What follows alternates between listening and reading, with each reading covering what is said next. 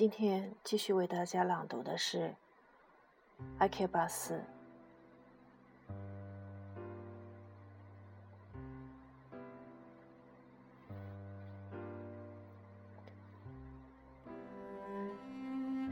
天雾被电话铃声吵醒了，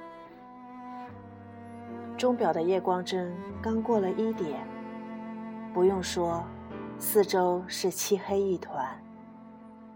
打一开始，天雾就知道这是小松来的电话。能在凌晨一点多打来电话的熟人，除了小松，没有别人。而且，非常执着的让铃声一直响个不停，直到对方拿起听筒为止的人，除了他，也没有别人。小松没有时间的概念。自己一想起什么，马上抄起电话就打，根本不考虑终点。不管是半夜还是清晨，不管是新婚初夜还是卧床临终，在他形似鸡蛋的脑袋中，似乎就没有那种对方可能会被电话环绕的世俗想法。不过，他也并非。对谁都那么做。小松也算是一个在组织中工作拿工资的人，不能不分对象做这种不合常理的事。但因为对方是天物，所以他才毫无顾忌。对小松而言，天物或多或少是处于自己的延长线上。如同自己的手足，不分你我。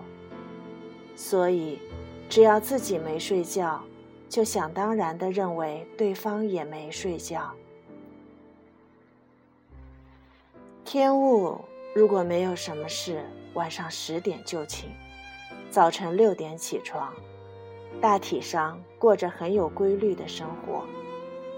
他睡得很沉，但是一旦被惊醒。就再也睡不好了，在这一方面有些神经质。这事天雾对小松也讲过多次，明确的告诉过他：“拜托，你不要在半夜三更给我打电话。”就像是农夫向神祷告，在收获前，请不要把成群的蝗虫打发到庄稼地里。知道了。半夜不再给你打电话了，小松说。但是，这样的约定，并没有在他的意识里深深扎下根。下一次雨，转瞬间就被冲得无影无踪了。天雾从床上爬起来，跌跌撞撞，总算摸到放在厨房里的电话。这期间，铃声仍在一直无情的响着。我和申会里谈过了，小松说道。照例没有寒暄，也没有开场白，既没有睡了吗，也没有这么晚打电话，对不起。真行。总是叫人不得不服。天雾在黑暗中皱着眉头，默不作声。半夜被叫起来，脑子一时反应不过来。嘿，你在听吗？听着呢。跟他在电话里大致说了一下，基本上是我一个人说。他只管听，按说根本不能算是交谈。总之，他是一个不爱说话的孩子，说话的方式也有点特别，你一听就知道了。嗯，反正就是把我类似的计划跟他简单做了个说明，比如说，是不是可以借助第三者的手。重写空气涌，以更成熟的作品去竞争新人奖。因为是在电话里，我也只是说了一个大概。他说详情见面再谈，问他对这件事是否感兴趣。我有点拐弯抹角。如果说的太直截了当，毕竟内容不同寻常，我的处境可能也多有不便。后来呢？没答复，没答复。小松说到这里，刻意停顿片刻，叼上香烟，用火柴点上火，光从电话里听声音，其情景就历历在目。他从不用打火机。生会里说想先见见你。小松吐着烟雾说道：“他既没说对这件事感兴趣，也没说不感兴趣；既没说可以做，也没说不可以做。看来最重要的是要先和你见面，面对面的谈。他说见面后再答复怎么做。你不觉得？”你的责任重大吗？后来呢？你明天傍晚有空吗？傍晚六点，你去新宿的中村屋，我会用我的名字预定里面一张比较安静的桌子。我们公司可以赊账，想吃点什么尽管点好了。你们两个人好好谈谈。这么说，小松先生不来了。他只想跟天雾君谈谈，这是生会里提出的条件。他说现在还没有必要见我。天雾沉默不语。就是这样，小松声音爽朗的说道：“好好干，天武君。别看你块头挺大，但很能给人以好感。何况……”你当是预备校的老师，跟早熟的高中女生谈话也是得心应手吧？这个你比我胜任，只要你和蔼可亲的说服，给他以信赖感就行了。等你的好消息呀！请等一下，这不全都是小松先生自己一厢情愿的计划吗？我还没有答复呢。前几天我也说过。我觉得这是个相当危险的计划，事情不是那么容易运作的，很可能会成为社会问题。接受还是不接受，连我自己都还没有做出决定，又怎么可能去说服一个素不相识的女孩呢？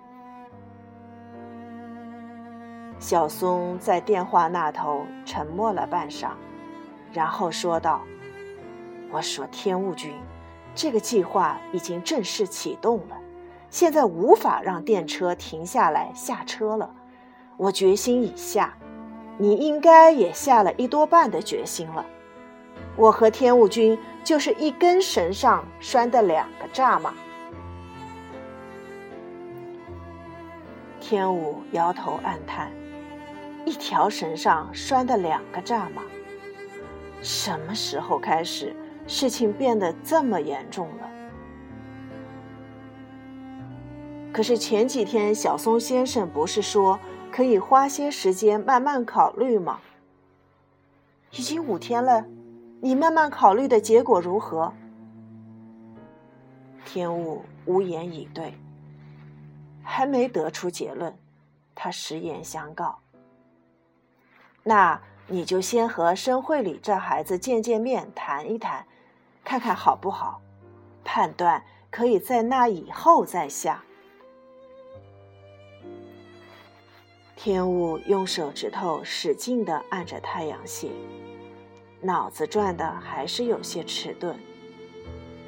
明白了，总之我先见见这个叫申慧里的孩子吧。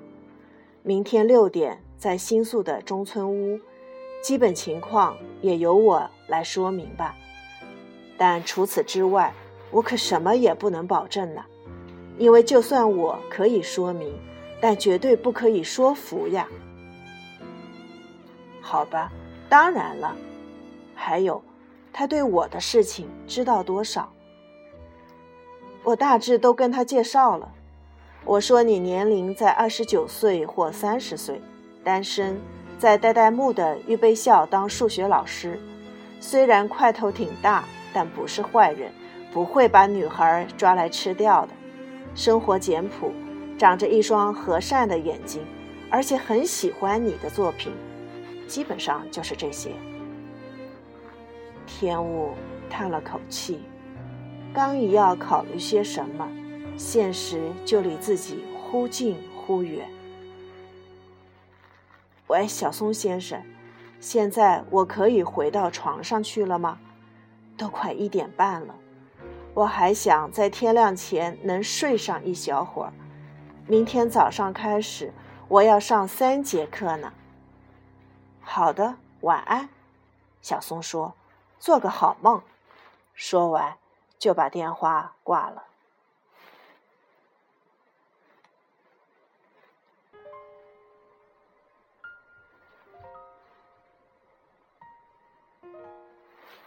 天武盯着手里的听筒，看了半晌，才放了回去。如果能睡着的话，真想马上就睡；如果能做个好梦的话，真想马上就做。但是他知道，在这个钟点被吵醒，又提起了这么麻烦的事，可不是说睡着就能睡着的。虽说有喝酒帮助入睡的办法，但现在并没有喝酒的心情。结果倒了一杯水喝了下去，回到床上，打开灯，开始看书。本来是想看书催眠，但入睡时天已经快亮了。